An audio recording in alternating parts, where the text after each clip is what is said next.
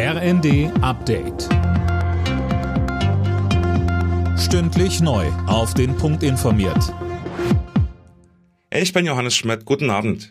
In seiner Rede zum Jahrestag des Sieges über Hitler-Deutschland hat Kreml-Chef Putin nicht die befürchtete Generalmobilmachung befohlen. Vielmehr sagte er, dass alles getan werden müsse, um einen erneuten Weltkrieg zu verhindern. Linksfraktionschef Dietmar Bartsch sagte dazu bei Welt TV. Also zunächst mal bin ich sehr froh, dass es nicht eine weitere Eskalation oder Verschärfung gegeben hat mit der Rede. Ansonsten habe ich gesehen, dass sie ausdrücklich nicht etwa für den Westen und andere gehalten worden ist, sondern sehr, sehr stark an die russische Seele appelliert hat und dort angeschlossen hat, versuchen anzuschließen an Traditionen.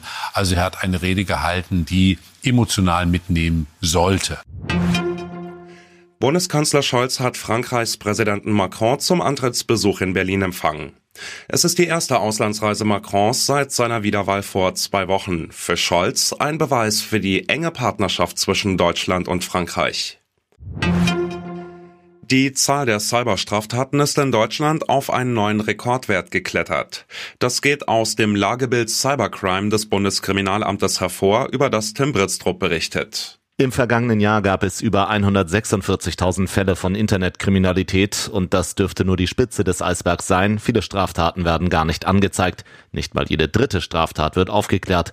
Den größten Anstieg gibt es laut BKA bei Erpressersoftware, also wenn Kriminelle Computer verschlüsseln und die Daten erst gegen ein Lösegeld wieder zugänglich machen. Der finanzielle Schaden wird vom Branchenverband Bitkom mit über 200 Milliarden Euro pro Jahr beziffert. Auch noch einen Monat nach Abschaffung der Homeoffice-Pflicht arbeitet gut jeder vierte Beschäftigte weiter von zu Hause aus. Das zeigt eine IFO-Umfrage. Offenbar haben sich viele Unternehmen dauerhaft auf flexiblere Modelle eingestellt, so die Experten.